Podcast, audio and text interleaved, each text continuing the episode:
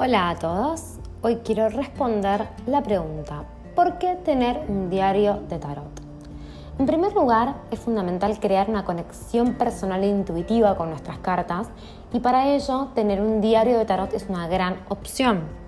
Elegimos un cuaderno o libreta que nos guste y comenzamos a registrar nuestras lecturas, escribimos nuestros puntos de vista e interpretación sobre ellas, creamos nuestros propios significados de las cartas, podemos decorarlo hacer collage, pegar cartas de barajas que ya no utilicemos, conforma un proceso creativo que contribuye un 100% a afianzar nuestro vínculo con el tarot.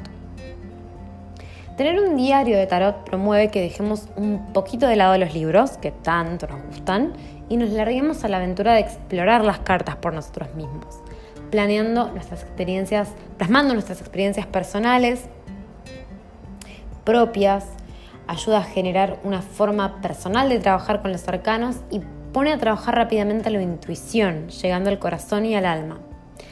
De este modo comenzamos a conocer qué significan las cartas para nosotros y no para los demás, conectando con la sabiduría interior y descubriendo nuevos aspectos de nuestra personalidad que pueden ser totalmente transformadores.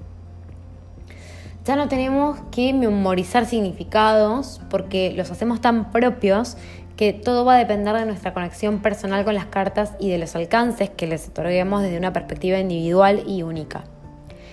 Registrar las lecturas en un diario de tarot y reflexionar sobre las mismas tiempo después ayuda a detectar los puntos fuertes y débiles de la intuición para poder mejorar cada día.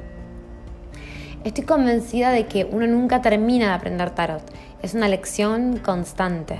Por lo tanto, tener un diario nos permite ver nuestro progreso, cuánto hemos avanzado en el camino, cómo ha ido mutando nuestra forma de leer, cómo fuimos incorporando nuevos elementos a nuestras lecturas, cómo se fue desarrollando el proceso creativo e intuitivo.